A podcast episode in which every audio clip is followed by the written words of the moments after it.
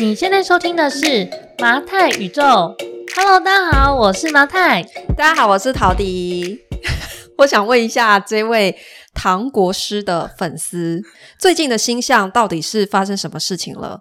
为什么我这一整个月一直在不停不同的公寓维修跟水有关的事件？要不就是水塔马达坏掉停水，要不就是水龙头坏掉水停不下来。所以也不是遇水则发，你就是有的地方没水，有的地方水太多。对，所以为什么我我真的最近处理到全部都是跟水有关的事件？呃，最近的星象显示啊，就是所有被隐藏的或是被企图隐藏的事情，都在最近会一次的爆发，一次的揭露，业力引爆，业力引爆哦。对。所以就是，比方说那个水塔的马达，本来就是问题存在已久。对，只是这个月星象刚好。而且你你看，你很多公寓，你是不是本来都不知道马达在哪里？这一次就一次全部查清楚 了。业力引爆，没错。好，所以我最近一整个月以来处理这些事件，让我深深反省了一下。你知道，有一些公寓因为经营了也好好多年了，然后呢，在最一开始去签下这个房子的时候。其实也没有特别的去关心说，哎，这整栋楼的水塔在哪，马达在哪里啊？然后，呃，公共的问题要由谁来出面处理之类的，那都是碰到事情，然后才去赶快去找源头。而水其实是蛮少出现问题的，对，水其实不常出现问题，嗯、可是刚好就很密集，最近一出现，所以刚好也让我有一个呃学到一堂课啦，就是。我们现在去处理老公寓啦，就会比较去注意说，你一开始在呃要整整理这个房子之前，其实你包括邻里呃邻居之间的一些关系，你也要先去弄清楚。然后这整个楼它的公共设施在什么样的位置，其实你也要先弄清楚。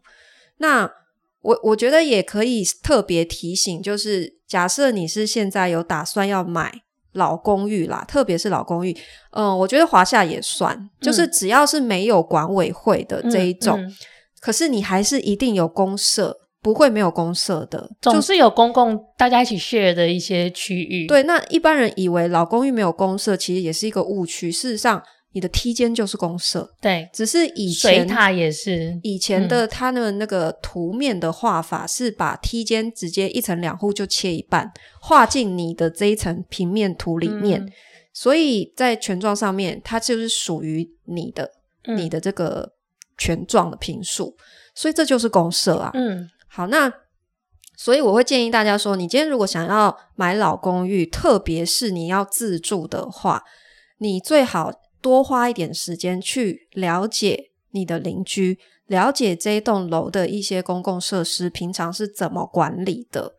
那你要怎么样去去了解？就是你可以请中介先去帮你问问出来，或者更好的做法是你自己亲自跑。那今天啦，假设是呃，像我自己买老公寓的话，我在中介带看完之后。我一定还会私底下再跑去那个公寓至少两次，嗯，因为我会呃想要去了解这一整栋楼他们平常邻居之间的一些相处关系。然后假设啊，就是想要买的这个房子，它平常是有人在住的，嗯，那我一定会再去敲门。嗯嗯，那我的目的不是说啊，我要找到屋主，我就可以跳过中介，直接跟他进行买卖，不是这个目的。因为我认为，呃，就算是你要买房子，透过中介，我觉得还是有一定的一些帮助，它还是会起到某种程度去帮你做一些过滤、筛选跟把关的作用。哈，所以我是不太介意付中介费的人。嗯，好，可是我会回去想要跟。住在这个房子里面的人面对面沟通，原因是你一定能够比透过中介传话得到更多的讯息嘛。嗯，好，那假设今天住在里面的是原来要卖房子给你的这个屋主，好，可是我们都说见面三分情，就是你透过一个比较没有那么正式的场合去跟他多聊一些，然后没有中介在场的情况，其实通常屋主他。可能愿意讲的东西也会更多一点点。好，那我认为还比较可以了解一下那个屋主本身的状况。对对对对对，当然有一些屋主可能不愿意，比较谨慎的屋主、嗯、防备心比较重，他有可能就是说、嗯、他会认为说他今天已经委托中介，一定要有中介在场，对对对，所以他会避、嗯、尽量避免跟你见面，这种情形也是有的。嗯、好，那可是我觉得你可以去尝试。那另外一种情况是，他有可能不是屋主在住，他是出租的状态，嗯、或者是反正就是别人在住，亲戚在住，嗯，这种情况其实是更好的。为什么？因为呃，住在里面的人，他如果不是屋主的话，这笔买卖对他来讲没有什么利害关系。他其实反而更希望不要卖，因为卖了就等于他可能要搬走。嗯，所以他一定会把这个房子真实的状况让你知道，房子的缺点他一定会告诉你，让你知道。他会把最坏的情况先让你知道。对，因为他就其实希望他不要卖掉最好。嗯，嗯，所以如果是。呃，有人在住的情况，其实你一定要把握这个机会去掌握更多的资讯。嗯，我记得以前我们分享过一个案例，就是海沙屋的案例，嗯、不知道大家有没有印象？就是呃，有一个海归的人士，然后他买了一个好像四十年的台北市民生社区，对民生社区的老公寓，然后他就只是透过中介带看完之后呢，他就决定要买这个房子。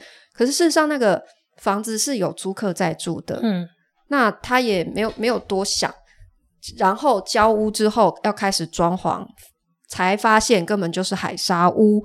可是你想啊，如果你在下卧之前多做一个动作，去回去这个公寓按这个门铃，想办法跟这个租客面对面沟通，你是不是就有可能知道这个隐藏的问题了？所以我觉得大家真的不要偷懒，因为买房是人生大事嘛，你不要太急。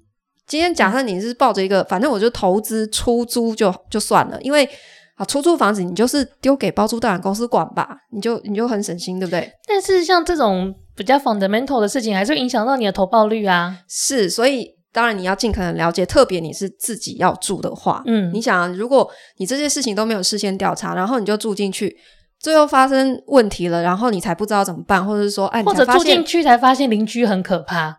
然后邻居都摆烂不处理，对，你不是觉得买到这种房子也是很衰吗？所以你看房子千万不能只看房子本身，其实它周边环境、嗯、还有邻居关系都是很重要的。但是也还好，就是呃，因为我们其实最近处理的几个公寓，它算是在台北市不同区，嗯，然后就会发现哦，每一个每一区的每一个小区域里面的。那个邻居的关系其实都不太一样，我觉得可能也不一定是区域的问题，而是每一栋楼住的人不一样嘛，嗯，所以其实他们的习惯也不太一样。所以就像我上一集分享的，我碰到的大部分情况是，不管是老公寓或华夏，都会有一个类似主委的角色在解决问题，所以就是偶尔你还是会碰到没有人要处理的。那像也有公寓，就是你刚刚讲的。诶，我一一大早过去，就是也是停水，结果就发现说邻居已经都处理完毕了，嗯、他们早就已经找水电把它修好了。嗯，就是会有人挺身而出处理这些事情。对，所以每一栋楼的状况是不太一样的，但你事先了解，只有好处没有坏处嘛。嗯，所以其实你应该最近就是这种收服邻居的技能，佳佳。对啊，我觉得我好像蛮适合干这一行的。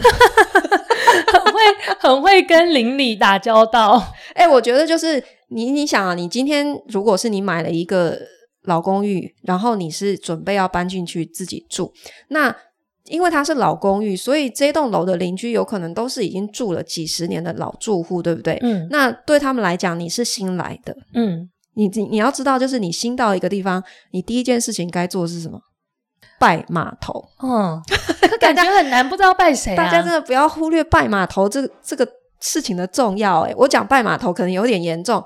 我的意思是，你至至少跟邻居打个招呼，嗯，因为啊，就是你新来的，然后。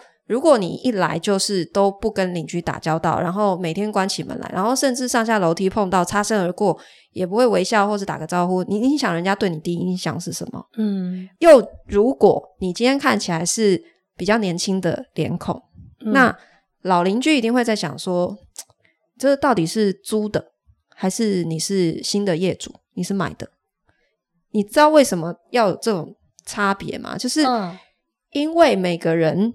对于屋主还是你是租的租客，他也许不会在言语上或者是对呃态度上面会有给你差别待遇，嗯，可是至少他对于要怎么样跟你互动，他是会有不同的拿捏的。因为今天假设他认为说你不是屋主，嗯，他可能就会认为有些事情他不需要跟你讨论，对吧？反正你又没有决定权，你都要问你的房东，好像也是有道理。我跟你说，台湾呢、啊，就是呃，租客跟屋主之间的地位，其实租客没有真的算受到歧视，真的算好的。其实以前有一些什么那个委员会，嗯，就是租客都可以参加。台湾是可以的，只要是住户，嗯、不限定说你一定是要屋主，你都是可以参加区分管理权人的会议的。更不用说有一些管理费根本就是租客在付。是啊，是啊，是啊。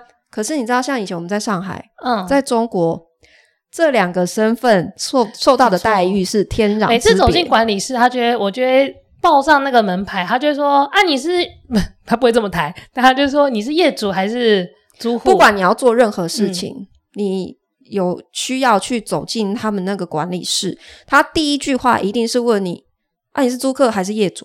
嗯，好。如果他听到你是租客，我跟你讲，你很多权利是直接没有的，他根本不会理你，他会直接说、嗯、叫你业主来跟我谈。他们的他们不会说屋主，他们都叫业主。嗯嗯，嗯，对，所以在中国，诶，房客跟那个屋主是差别待遇是非常非常明显，他们是直接从态度跟言语上就是。很差异很大的。好，那如果作为一个租客，到底怎么样拜码头？怎么样最简单可以做到，就是让原来的租户留下好的印，原来的住户留下好的印象？如果你你的房子你刚搬进去，通常我们会做一些整理，对不对？嗯。你可能会小小的一些装潢装修，那你就可以趁这个机会。嗯。第一个是你装潢，不管你是有没有申请装修许可，还是你只是简单整理的这种轻装潢，你都要贴一个公告。这个公告不只是去提示你的邻居说，诶，可能会有噪音，你要提前让人家知道，否则你直接开工一有噪音，我跟你讲，邻居一定跳脚，他一定跑上来按你的门铃，所以你一定要提前让他们告知，有心理准备。你的工期会多长？你大概做哪些项目？这样子。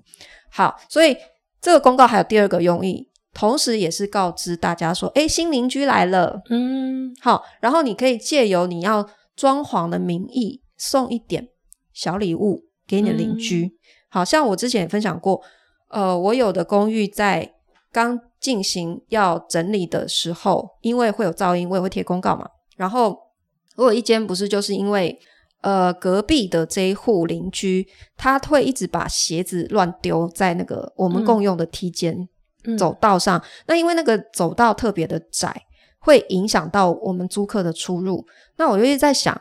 我要怎么样说服他把鞋子收进去？嗯、好，然后再加上就是，呃，我有一次进出的时候就不小心开到那个上面的梯间的灯，那个灯是吃他家的电，嗯、然后他立刻就开门，就很生气，就是说你们可不可以记得随手关灯啊？这个灯是吃我们家的电，然后我才抬头一看，我才注意到哦，真的那个灯原来是吃他家电。嗯，所以这两件事情加在一起，我后来的处理方法就是。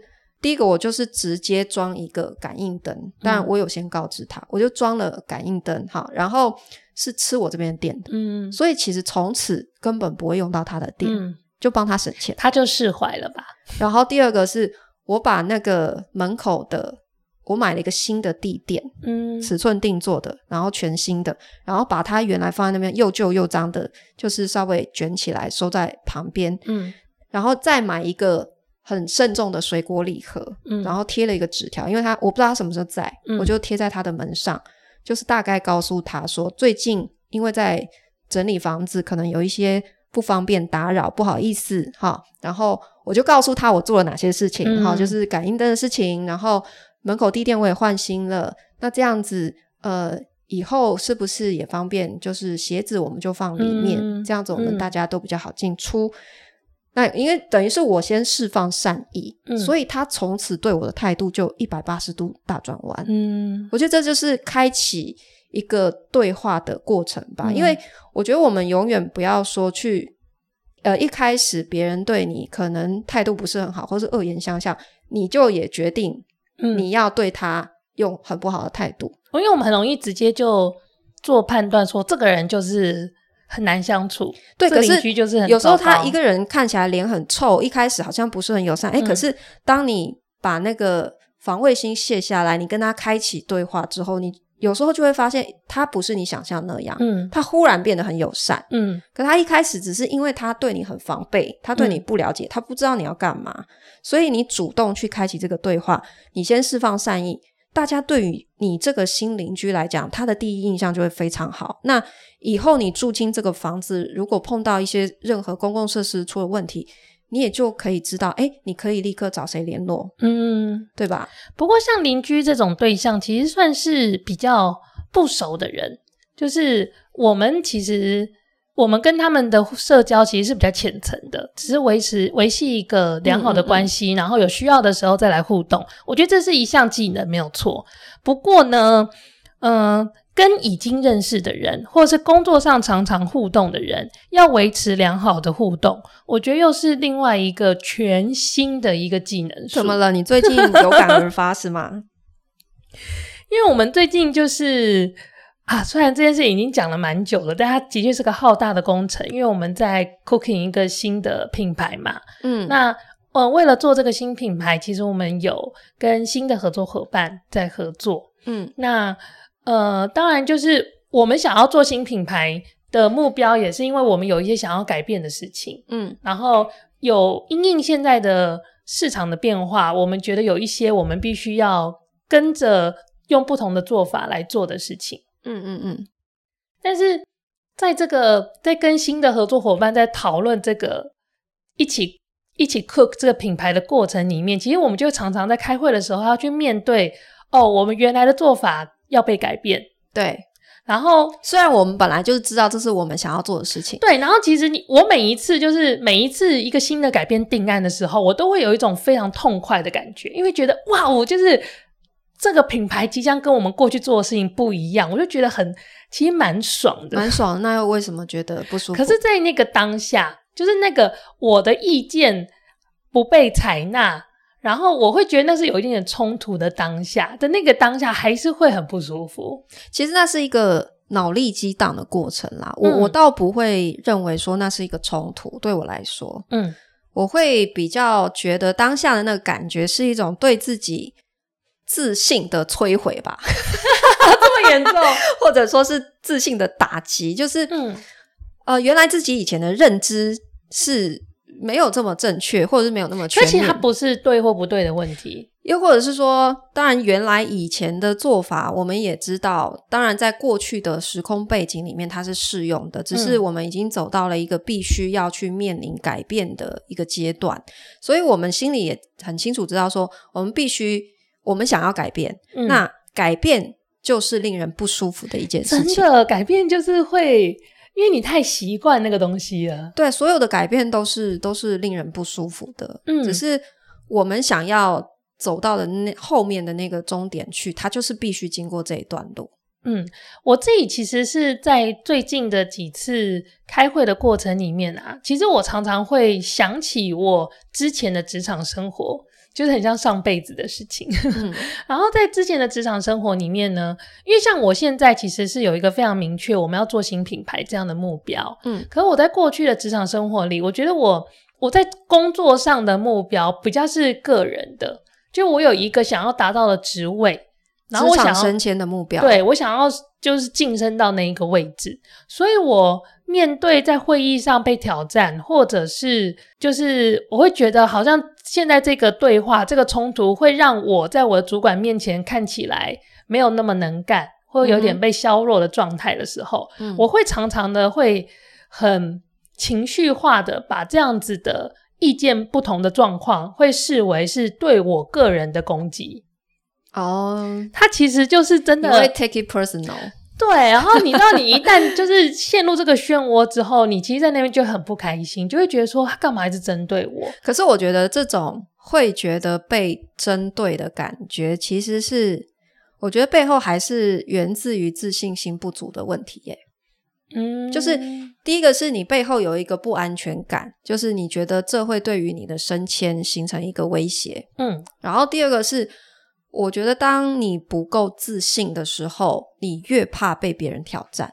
嗯，我我我自己会有这个感觉，是因为我现在因为我们是算内容创作者，然后也算是我们有经营自媒体嘛，抛头露面的，然后我们在录 podcast，然后我也做很多的 YT 的影片嘛。那我从六七年前开始经营粉专以来，其实就等于是我一直在公开的去发表一些自己的观念跟想法。嗯，那你发表任何一个公开的言论的时候，你一定会同时接收到正反两方的意见，就是不会有人有人永远支持你，也不会有人永远反对你。嗯，所以我觉得这也是我这些年来对自己一个磨练的过程，就是。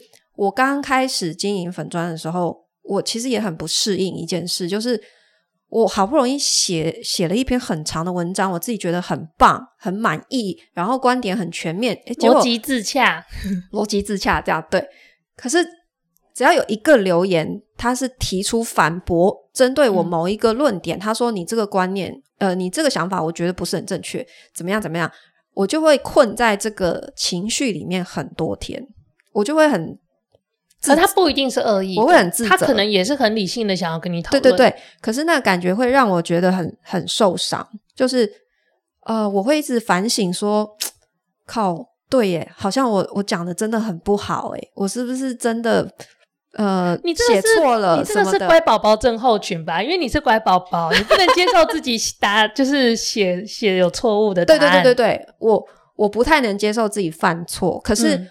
嗯我觉得这些年的磨练下来，我已经这个镜头已经好很多了。嗯、就是我会慢慢的去区分，说哪一些意见我可以我可以接受，可是哪一些纯粹就是我不需要在意，嗯，看看就好。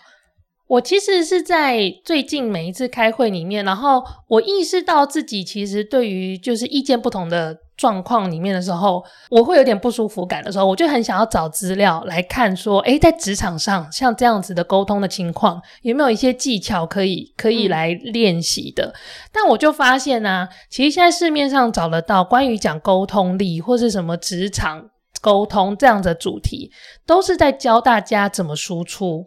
嗯哼，就是你怎么讲话，别人会听进去，嗯，或是你怎么讲话才会呃最快的切中要点等等，都是在讲怎么输出。嗯，可是我找不到一些资料是教我们，如果我今天是一个接收讯息的人，嗯，我要怎么样好好的接收这个讯息？因为我一定是先接收了讯息，然后再转化成输出嘛。可如果我在接收这一端就出现问题。我的输出就会满满的都是情绪啊，对，就是如果如果你对讯息的解读就已经进来就已经是负面了，对，那你出去的东西出去就是歪的啦，对，就就就很惨，对，所以我后来就是其实在这个思考的过程里，我在想说，所以会不会接收讯息这件事情，它背后其实跟情绪管理是有很大的联动的？我觉得是，我觉得是，嗯，就是因为。呃，你你你应该有遇过一种人，就是你跟他讨论不管什么事情，讲没几句他就开始激动，有没有？我我我想要我自己。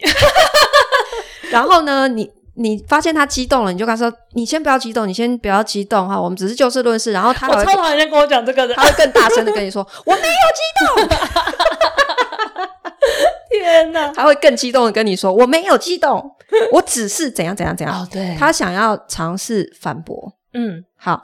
可是我觉得，就是今天如果你想要呃做好情绪管理的话，这一关就是会让你一定会卡住的第一步，就是你拒绝接受你现在的情绪。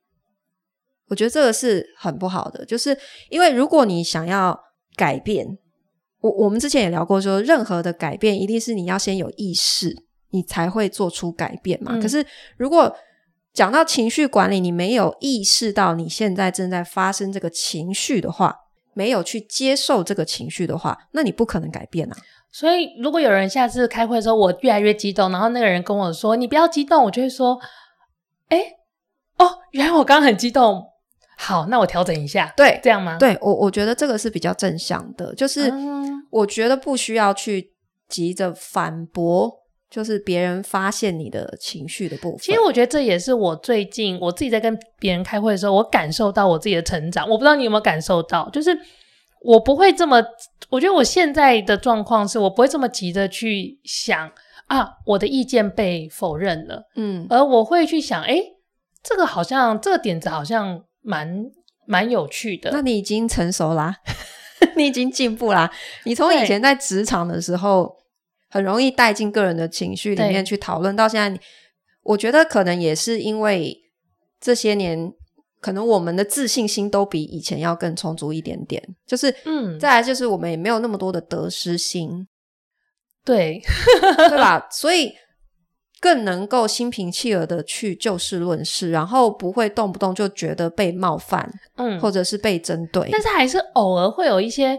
小小的不舒服感，我觉得那个是很难很难避免的。只是在那个不舒服感的后面，你可以去理解说，哎，这只是因为这个想法跟我原来的想法不一样。那我们现在来听听这个做法好不好？对对对，就是我必须承认，就是还是会有那个情绪觉得不舒服的时候。可是这个时候就是会告诉自己说，现在你的这个不舒服就是来自于因为。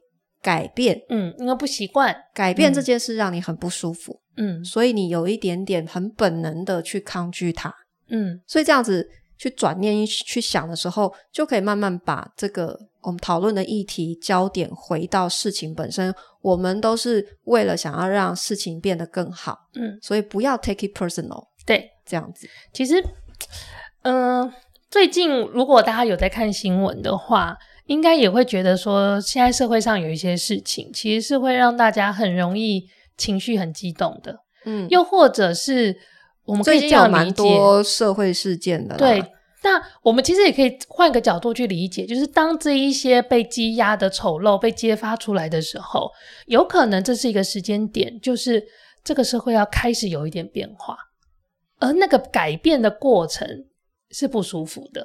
嗯，所以我们可能都会因为那个不舒服而情绪上会受到影响，开始有情绪比较起伏的状态。对，那我自己在面对这些，就是说真的，有一些新闻真的是你一听到，你真的很难不生气之类的，嗯、就是你会突然有点激动。嗯、那我自己在面对这些情绪的时候，我的想法其实是我我接受它来，那它至于我整个。